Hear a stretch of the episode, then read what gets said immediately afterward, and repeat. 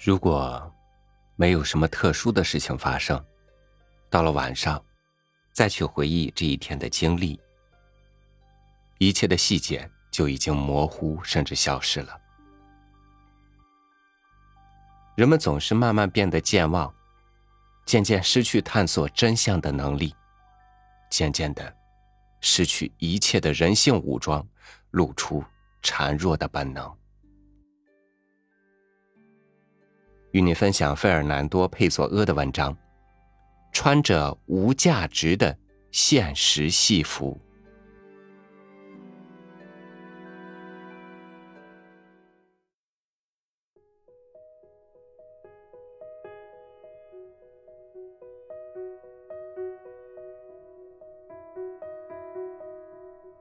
对大多数人而言，生活。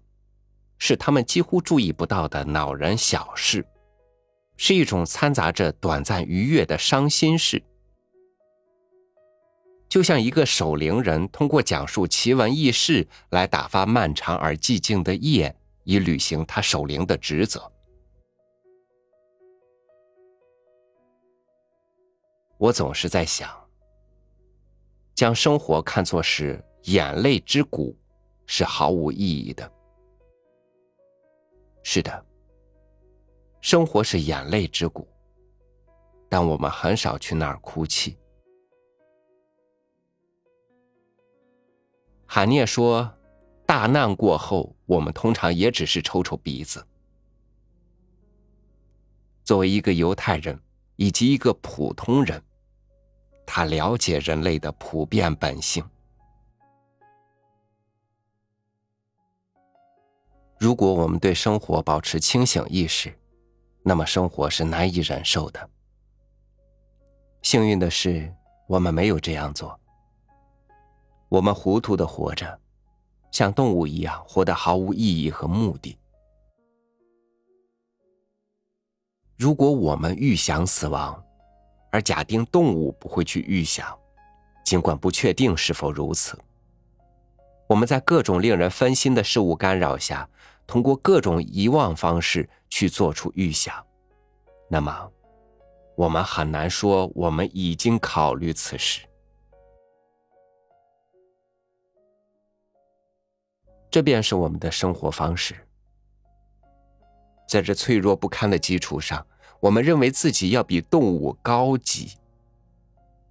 我们与动物的区别纯粹在于说与写的外部细节，在于使我们脱离具体智慧的抽象智慧，在于我们想象不存在之物的能力。然而，这一切只是伴随着我们的机体本质而存在。说和写，对我们的原始求生欲并无作用。我们不知道如何去做，也不知道为什么去做。我们的抽象智慧只作用于精密系统或准系统的思想，这对动物来说，相当于他们躺在太阳底下。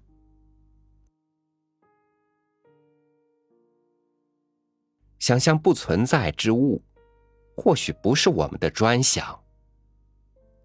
我曾见过猫在凝视月亮，它们很可能在渴望得到月亮。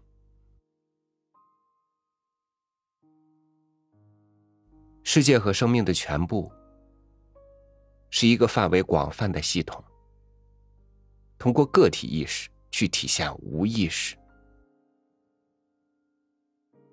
就像两种气体在电流通过时就变成了一种液体，而两种意识。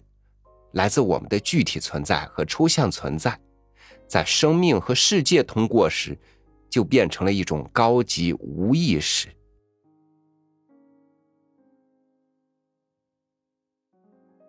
不思想的人是幸福的，因为他已凭着本能和生命定数完成了思想，而我们则必须经历许多曲折。然后凭着无生命或社会定数才能完成。与动物最接近的人是幸福的，因为他毫不费劲的活着，而我们则必须要通过努力工作才能活着，因为他知道回家的路，而我们只能穿过虚构的偏僻小道和雾蒙蒙的归途才能回家，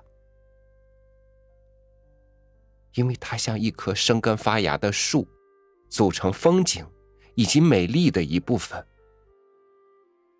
而我们，只是在舞台上跑龙套的角色。我们穿着现实的戏服，既无价值，又受到忽视。